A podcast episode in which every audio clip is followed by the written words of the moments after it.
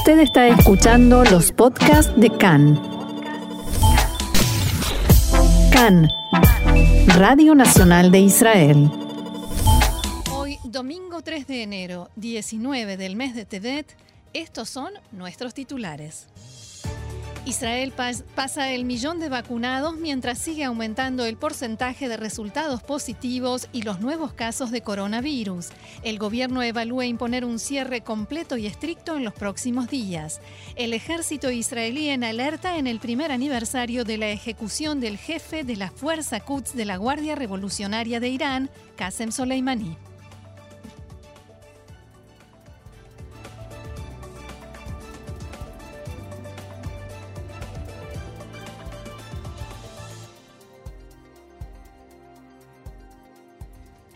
Vamos entonces al desarrollo de la información. Comenzamos una vez más con coronavirus. Exactamente, Roxana. El Ministerio de Salud informó que ayer se registraron 3.977 nuevos casos de infectados con coronavirus.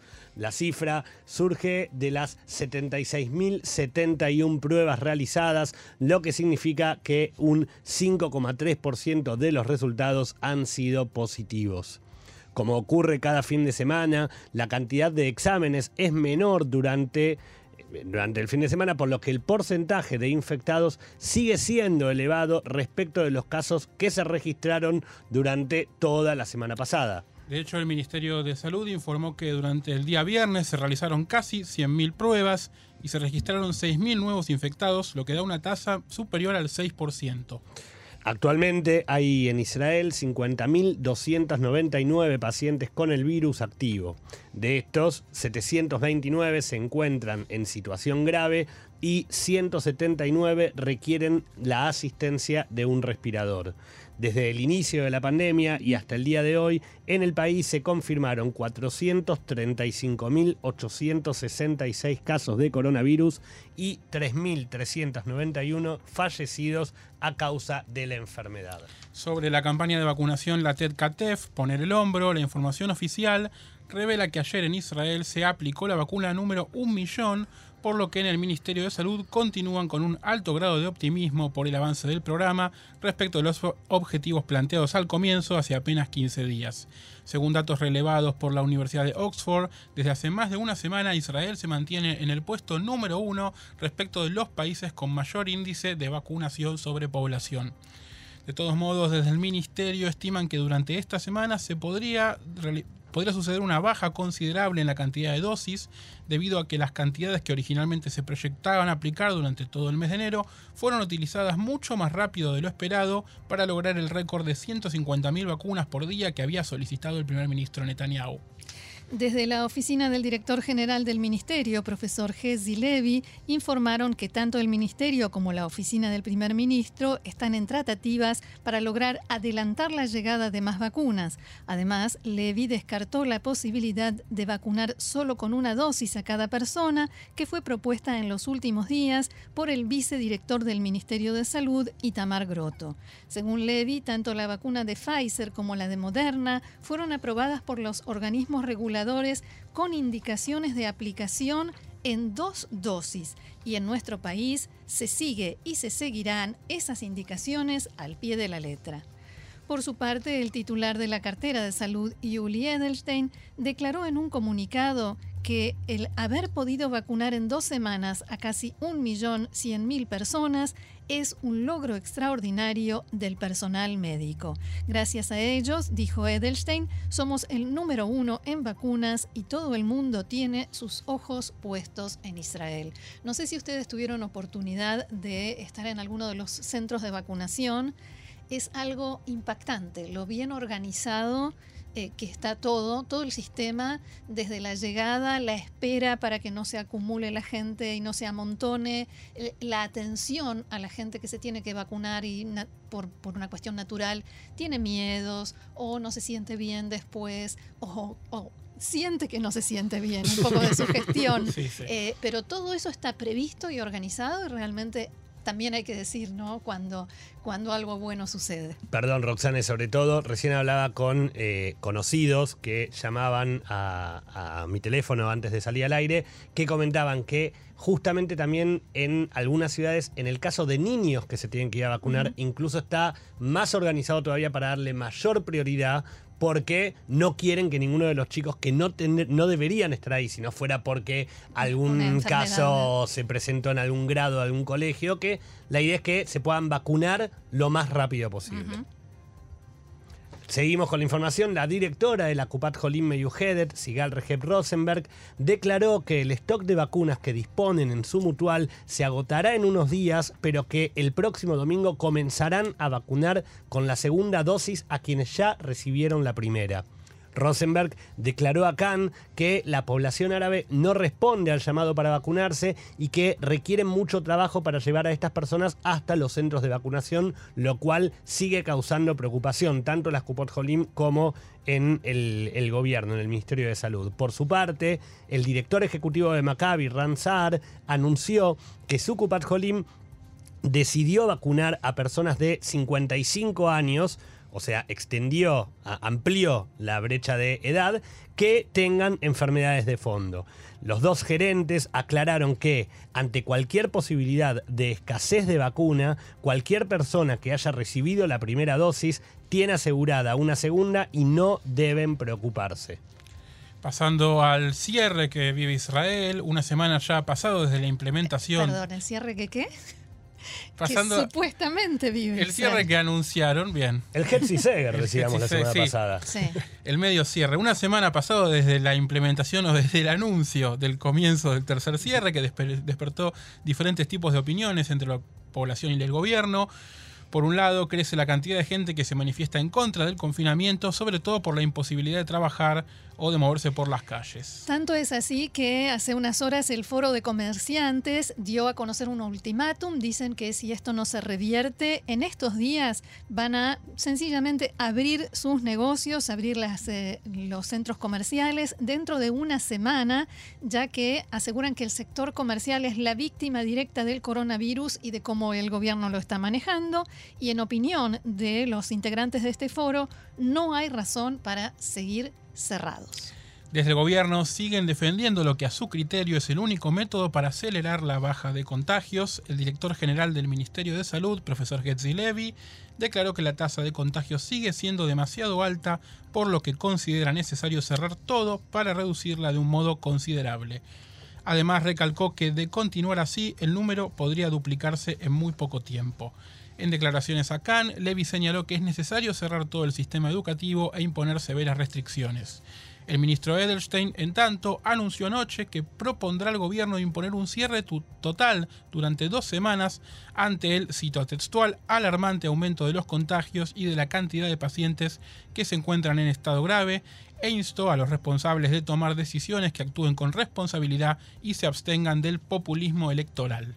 Desde la oficina del primer ministro informaron que durante una conversación con funcionarios de alto rango del Likud, Netanyahu apoyó la imposición de un cierre total y que, de hecho, tratará en estos días el tema para lograr que el cierre sea estricto y para que a corto paso a, corto plazo, perdón, logre que la economía se reactive.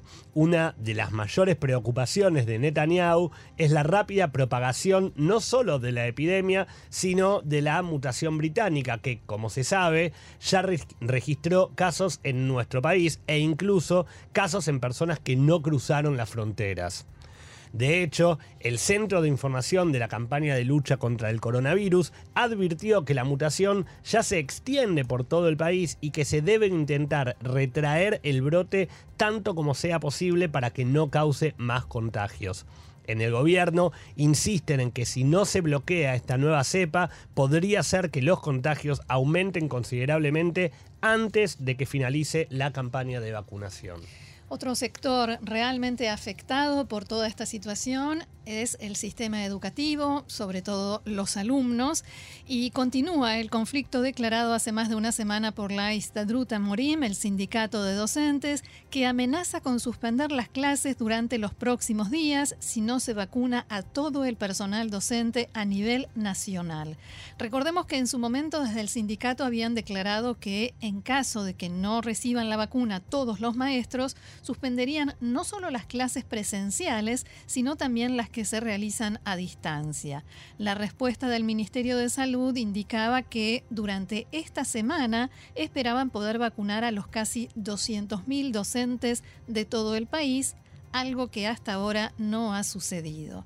El titular del Irguna Morim, Ran Eres, fue entrevistado hoy por Khan y declaró que, a diferencia de la Drut, su organización no amenaza con una huelga y que se encuentra en conversaciones con los responsables de las áreas de salud y de educación. Según Eres, es imposible que los maestros continúen trabajando sin vacunarse, pero creo que lograremos convencer a los ministros.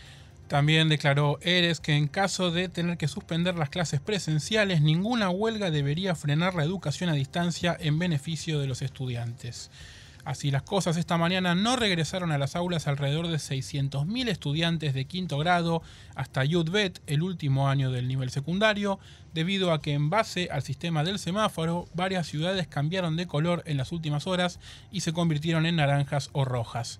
Jolón y varios barrios de la ciudad de Haifa, entre ellos Tel Sheva y Neve se sumaron al listado de localidades donde se suspendieron los estudios el ministro de Educación, Yoav Galant, pedirá al gabinete de Corona que excluya a los estudiantes de los últimos dos años de la, de, la escuela secundaria de todo el país debido a los exámenes de Bagrut que, que deben rendir durante el verano y para los que deben prepararse durante estos meses. Los exámenes de Bagrut son los exámenes finales de la secundaria, donde de eso, dependen que, de eso depende que un alumno termine o no el colegio secundario y son difíciles. Algunos especialmente difíciles como matemática o que tiene fama de difícil y por eso eh, es un tema realmente a tener en cuenta. Bueno, mismo una de las contraopiniones decía, bueno, si los exámenes se tienen que dar en el verano, entonces suspendamos ahora y que vuelvan al verano y la postura de Gallant es, no, de acá hasta el verano hay que prepararse para esos exámenes. Por de ahí el pedido de que Yudalef y Yudbed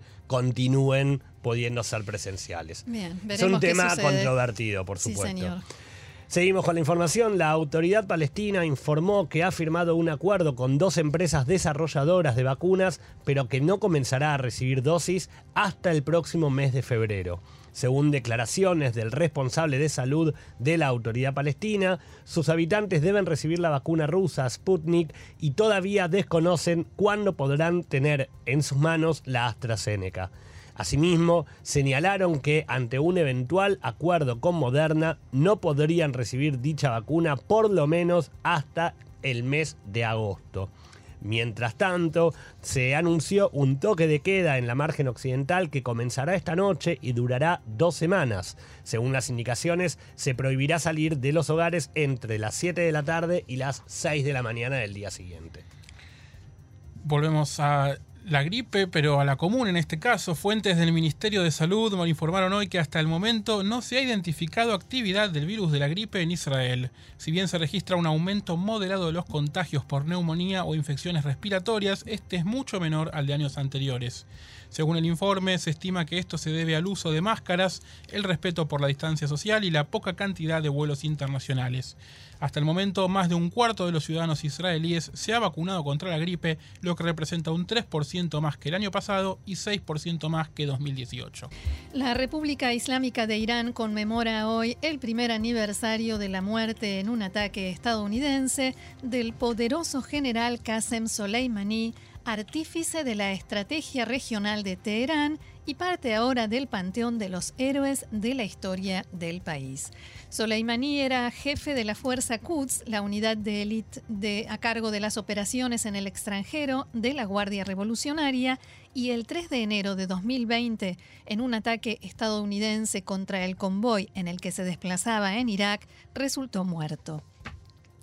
Sobre quién era Soleimani y su importancia para el régimen en Irán, nos explicaba así el periodista y escritor iraní Ahmad Rafat. Para el Estado iraní, Qasem Soleimani sin duda era el planificador y ejecutor de la política regional del país. El Ministerio de Asuntos Exteriores en las relaciones con países cercanos a Irán en la región tenía muy poco poder y todo estaba desde hace más de 20 años en las manos del general Qasem Soleimani. Era él que planificaba, él que ejecutaba y él que nombraba hasta los embajadores, embajadores en países claves como Líbano, eh, Irak, Siria, son todos generales y ex colaboradores de Qasem Soleimani nombrados por él como embajador.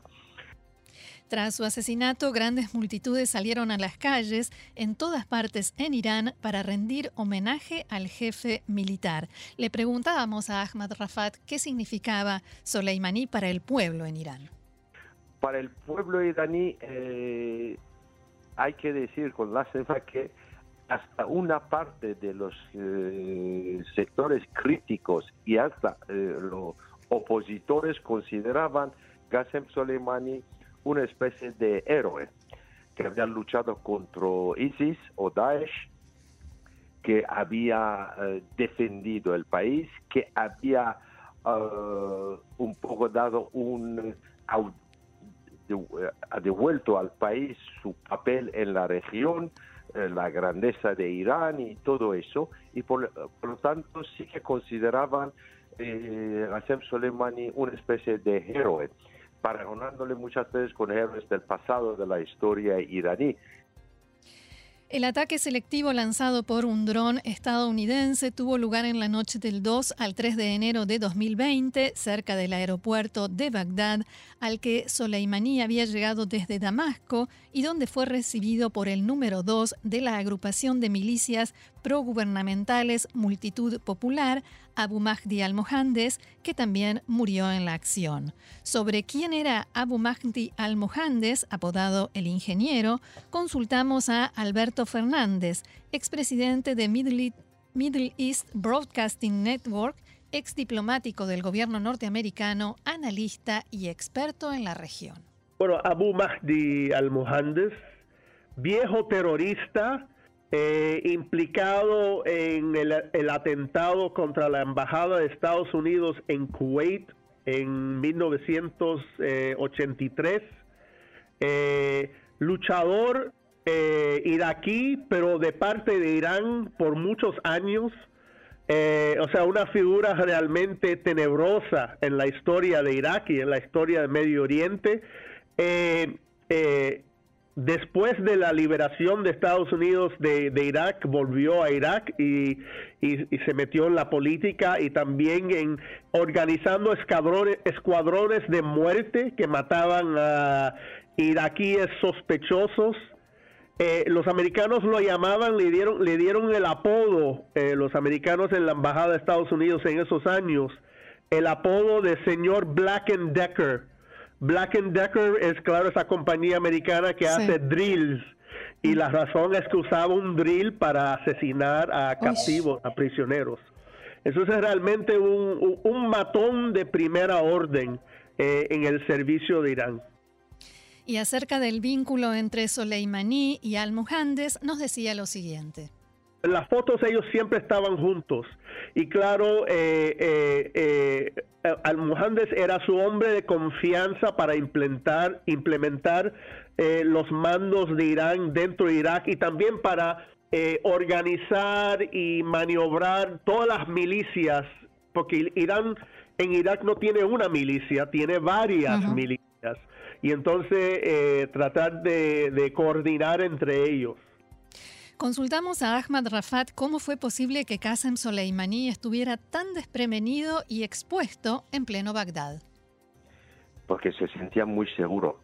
Eh, en, eh, en, Irak, eh, desde octubre, cuando empezaron los iraquíes a manifestar, pedir reformas, sobre todo pedir que Irán deje en paz este país y que salga, uno de, los eslogans de las manifestaciones era Soleimani Boro Boro, eh, en Bagdad, en Najaf, en Karbela, en el sur chiita, que quería decir eh, eh, Soleimani bate bate. O sea. fuera de nuestro país. pero Soleimani había montado todo el aparato paramilitar de Hashd shabi o eh, milicias populares que nacieron para luchar contra Daesh y cuando se acabó eh, con Daesh se transformaron eh, en una potencia real en el país que dictaban quién tenía que gobernar. Y Soleimani era amando de ese grupo, por lo tanto se sentía bastante seguro en su casa. Desde el primer momento, los líderes iraníes juraron vengar la muerte de su líder, al cual nunca lograron realmente reemplazar, al menos no por alguien de su talla, dicho esto, por supuesto, entre comillas. En estos días, las amenazas volvieron a subir de tono de cara al aniversario, al cual, como decíamos, se suma también la muerte del científico nuclear Mohsen Fakhrizadeh. Así lo expresaba el presidente de Irán, Hassan Rouhani. دست سردار ما رو قطع کردید باید پای شما رو از این منطقه قطع تا زمانی که تو این منطقه شما حضور دارید ما انتقام نهایی رو y sacarlos de esta región. Mientras tengan presencia aquí, no daremos por concluida nuestra venganza final. Y el sucesor de Soleimani, el nuevo jefe de la fuerza Quds, Ismail Kahani, decía lo siguiente.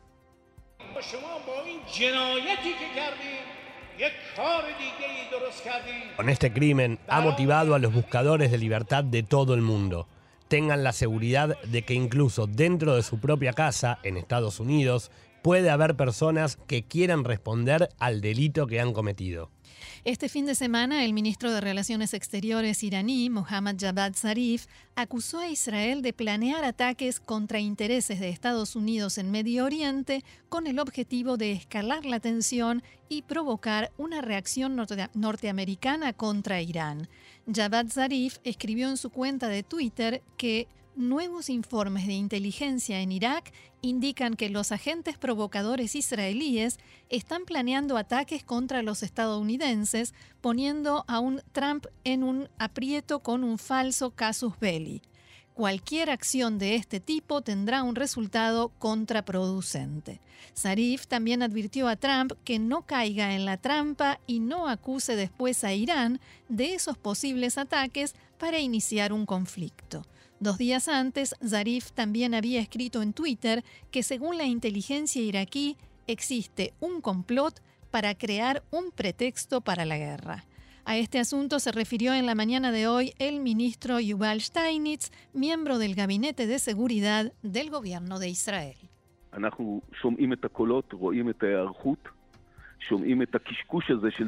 Nosotros escuchamos las voces, vemos los preparativos, escuchamos esos disparates de Zarif que dice que Israel llevará a cabo atentados contra Estados Unidos. Al mismo tiempo, es una señal de advertencia, una advertencia de que Irán apunta hacia Israel, busca excusas para atacar a Israel y por ello nosotros debemos estar pendientes y en máximo estado de alerta. Chal está preparado, seguimos con la información, Sal está preparado para la esperada venganza de Irán por el asesinato de Soleimani hace justo un año y el de Mohsen Fakhrizadeh que se sumó a este nefasto año para el régimen iraní. Se estima que Irán intentará atentar contra Israel desde alguno de los países considerados del segundo círculo, Irak o Yemen. En la semana que pasó, el ejército israelí llevó a cabo ejercicios y juegos de guerra, entre comillas, evaluaciones de situación y debates internos sobre la posibilidad de que Irán utilice en esos países diferentes opciones de ataque, como misiles, drones y otros medios activados a distancia en Tzal estiman que los iraníes ya están preparados para poder realizar una operación de este tipo y que las milicias pro-iraníes en Irak o los hutíes en Yemen podrían llevar a cabo acciones contra Israel, cada uno desde su territorio. Entrevistado por un diario saudita, el portavoz de Tzal, Hedai Silverman, dijo que, textual, hay movimiento en el segundo círculo, en referencia a Irak y a Yemen. En Israel, las fuerzas de seguridad se preparan para dicha posibilidad y para frustrar un posible ataque o atentado. Y más allá de las manifestaciones que hubo y hay en Irán e Irak, en la mañana de hoy, frente a la localidad israelí de Metula, decenas de integrantes de la organización libanesa Hezbollah manifestaron del lado libanés de la frontera en este aniversario de la muerte de Soleimani. Entre los manifestantes había también oficiales del ejército libanés. En la protesta se escucharon cánticos y consignas contra Estados Unidos e Israel. Mientras tanto, del lado israelí de la frontera fue reforzada la presencia de soldados israelíes y de efectivos de la Fuerza de Paz de la ONU. En el marco de lo que se considera sus reacciones al asesinato de Soleimani, como así también a las sanciones y la retirada de Estados Unidos del acuerdo nuclear, Irán le comunicó a la Agencia Internacional de Energía Atómica de la ONU que planea enriquecer uranio hasta un 20% de pureza, un nivel que alcanzó antes de su acuerdo en, de 2015 en su instalación de Fordo, levantada dentro de una montaña el informe de la agencia a los estados, a los estados miembros, perdón, revelado por la agencia de noticias Reuters, indica que no se sabe cuándo se llevaría a cabo esta actividad de enriquecimiento. Esta medida, cabe destacar, fue una de las muchas incluidas en una ley aprobada por el Parlamento de Irán el mes pasado en respuesta al asesinato de Fajrizadeh, del que Teherán culpa a Israel. Y por supuesto que el haber construido esta instalación dentro de una montaña es una medida de protección contra eventuales bombardeos. Diego, eh, vamos a ver ahora desde el punto de vista de Estados Unidos, que por supuesto tiene un rol protagónico en este tema, cómo se ve eh, este aniversario del, del, asesinato de Qasem Soleimani. Bueno, por supuesto que los Estados Unidos están muy atentos a lo que pasa en la región, especialmente en fechas aniversario, eso es muy, muy normal.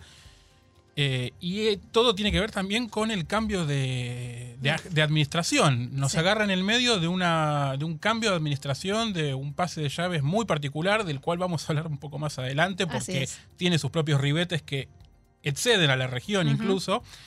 Lo que tenemos que decir en principio es que desde noviembre que el Departamento de Estado de los Estados Unidos había decidido empezar a hacer un retiro de tropas y de personal diplomático de Bagdad.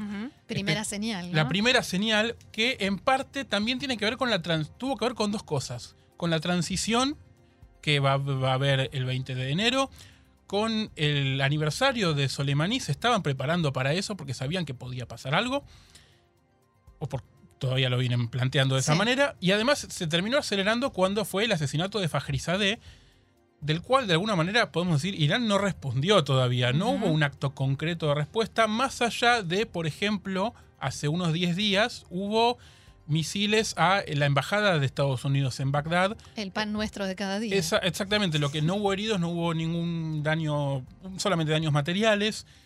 La embajada es muy importante, la embajada de Estados Unidos en Bagdad está dentro de lo que se conoce como la zona verde, que es el área internacional donde están las embajadas y las instituciones internacionales y algunas áreas incluso importantes del gobierno iraquí en Bagdad. Pero digamos, eh, había, uno, hay unos había unos 3.000 oficiales militares de los Estados Unidos en Irak. La idea es que para el 15 de enero se reduzca a 2.500. Esto tiene que ver también con un plan de Trump que hubo pocos días después de que se empezó a, reconocer la derrota, él no la terminó de reconocer al día de hoy, pero digamos, cuando Biden se adjudicó la victoria, Trump empezó a retirar, a, presentar retiro de tropas en toda la región. Y esto fue como el primer paso, de alguna manera. El, plan, es, como decía, es bajar de 3.000 a 2.500 la presencia de, militares en Irak. Ese es, y sin ir más lejos, bueno, tenemos, tuvimos estos ataques, el último hace 10 días. El tema será ver qué acción va a tomar Irán y cómo se puede leer de acuerdo a la fecha. Si sucede antes del 20 de enero, podemos decir que es una despedida a Trump, hmm. que fue el peor enemigo que tuvo Irán, tal vez en su historia. Digamos, el régimen actual desde el 79, nadie le hizo tanto daño como Trump. En las, las eh, sanciones, en dando de baja el acuerdo nuclear lo de Soleimani, que fue, digamos, eh, extremo en cierto el apoyo, punto. El apoyo incondicional a Israel. Así es, el apoyo incondicional a Israel, Arabia Saudita, Emiratos Árabes. Lo que es, es, seguro es que eventualmente Biden, que asume el 20 de enero, va a tener que sentarse a negociar con Irán y seguramente vamos a estar gran parte de este 2021 escuchando nuevo acuerdo nuclear sí o nuevo acuerdo nuclear no. Va a haber voces por ambos lados. Biden quiere tener una política propia respecto de Medio Oriente y sobre todo de este tema. Si bien su intención es retomar el acuerdo, lo dijo explícito, en su carrera política previa antes de, ser vicepresidente Obama, él tenía una postura un poco intermedia entre Obama y Trump. No estaba del lado de Obama, que era dar más concesiones, no escuchar a Israel. No hace falta que le recuerde a los mm. oyentes lo, difícil que fue esa relación entre Obama y Netanyahu en todos esos años. Entonces habrá que ver, pero además al mismo tiempo Biden recibe un legado, un regalo de alguna manera, que es el bloque de Medio Oriente que se está formando. Israel, Emiratos Árabes ya no son dos, dos personas que les... Dos, eh, dos actores que les, dos actores factores que les que tienen un interés común sino que son aliados en este momento. Y Arabia Saudita no sabemos todavía si lo vamos a poder poner dentro de ese mismo paquete pero con lo que respecta al tema Irán seguro que sí digamos no a todos a los tres actores les importa más o menos lo mismo. Sea cual sea la estrategia, Biden no tomaría una medida similar a la de asesinar a un comandante como Soleimani. Quiero recordarte que pocos días después de ese accionar, fuentes de los organismos de defensa de los Estados Unidos contaban que la opción de eliminar a Soleimani fue una de las tantas que se le presentó a Trump en una mesa de opciones, en un menú, y que era la más extrema, la más... Esta no la va a elegir porque es la más dura de todas. Y sin embargo Trump la vio y dijo, no, bueno, esto, pero ¿estás seguro? Sí, sí, sí, vamos con esto. Dicho y hecho, hasta el día de hoy todavía no hubo una reacción. O sea, pocos días después hubo misiles a, la embajada en Bagdad, pero no más que eso. Hay unas declaraciones que me parecieron muy interesantes y que son raras, que un, general de la talla de Frank McKenzie, que está al, está al mando, vale la redundancia, del mando central de los Estados Unidos, que es un comando operativo que está por encima de todo lo que pasa en Medio Oriente, dijo que la muerte repentina de alguien tan carismático y un operador burocrático despiadado también debilita el control de Irán sobre los grupos de milicias en Irak que durante mucho tiempo han sido una amenaza para el personal estadounidense, inyectando otro elemento de imprevisibilidad en los intentos estadounidenses de anticipar y prepararse para nuevas represalias, y que la muerte de Soleimani trastornó la capacidad de Irán para dirigir estas unidades. Dijo textual eh, Mackenzie, creo que en realidad hay mucha más disonancia entre estos grupos de milicias proiraníes lo que no es necesariamente algo malo, pero que al mismo tiempo abre la puerta para que alguien realice un ataque no aprobado o algún tipo de acción aislada, con lo cual también hay que estar alerta. o sea que en realidad lo que hizo esto es traer mayor imprevisibilidad, nada más y nada menos, y Estados Unidos lo lee así, de alguna manera tranquilos porque dieron de baja una cabeza fundamental, pero siguen sabiendo que puede pasar cualquier cosa en cualquier momento. Y observando, leyendo los, medios de, la región este fin de semana, hay un consenso, como una, una, premisa básica de la que todos parten, y es que Irán va a reaccionar.